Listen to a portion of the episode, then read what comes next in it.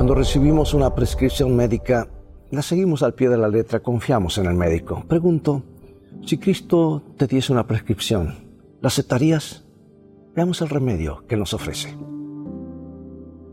Por eso te aconsejo que de mí compres oro refinado en fuego para que seas realmente rico, y que de mí compres ropa blanca para vestirte y cubrir tu vergonzosa desnudez, y una medicina para que te la pongas en los ojos y veas. Yo reprendo y corrijo a todos los que amo. Por lo tanto, sé fervoroso y vuélvete a Dios. Mira, yo estoy llamando a la puerta. Si alguien oye mi voz y abre la puerta, entraré a su casa y cenaremos juntos. Y a los que salgan vencedores, les daré un lugar conmigo en mi trono, así como yo vencido y me he sentado con mi Padre en su trono. Hermosa promesa, ¿verdad?, para nuestros días. El remedio de Cristo es más poderoso que nuestra complacencia más potente que nuestra autosuficiencia. El remedio de Cristo penetra en lo más profundo de nuestras almas. Una relación viva con Él por medio de la fe es como el tesoro dorado de nuestra experiencia cristiana. Su justicia es suficiente para cubrir nuestros pecados más oscuros y para hacer desaparecer nuestras transgresiones más viles. El colirio de su espíritu cura nuestra ceguera espiritual de manera que podemos ver a Jesús en toda su hermosura hay un hecho más que debemos saber sobre el remedio de Cristo. Él dice, mira, yo estoy llamando a la puerta. Si algo en, alguien oye mi voz y abre la puerta, entraré a su casa y cenaremos juntos. Estas son ciertamente buenas noticias.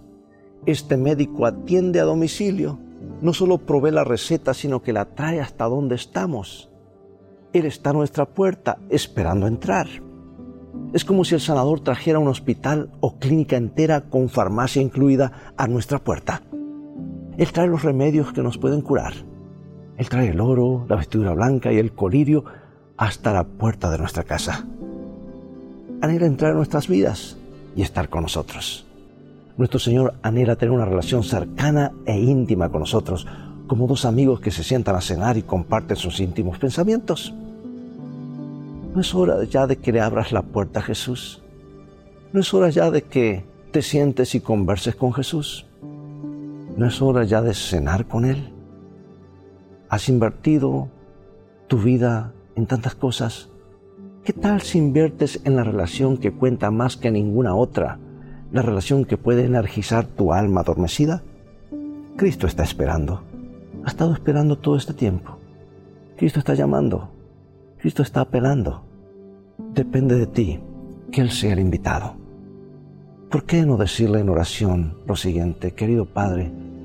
Venimos a ti porque nos ha sobrevenido un sueño espiritual, porque hemos perdido el fuego de nuestras vidas y ahora queremos dar el primer paso de fe. Necesitamos de tu oro para nuestra pobreza, de tu vestidura blanca para cubrir nuestra desnudez. Necesitamos de tu colirio para nuestra ceguera y así abrimos totalmente las puertas de nuestros corazones ahora mismo. Por favor, entra. Por favor, siéntate como en casa. Siéntate, siéntate con nosotros y siéntete en, en tu casa. Por favor, sé tú nuestro Salvador. Amén. Amigo, amiga, cuando abrimos la puerta de nuestro corazón a Dios, habremos descubierto el camino a la verdadera felicidad. Dios te bendiga y recuerda, en el viaje de la vida, las cosas van a terminar bien si hacemos de los principios de la Biblia nuestro GPS y a Jesús como nuestro guía, porque esa es una mejor manera de vivir.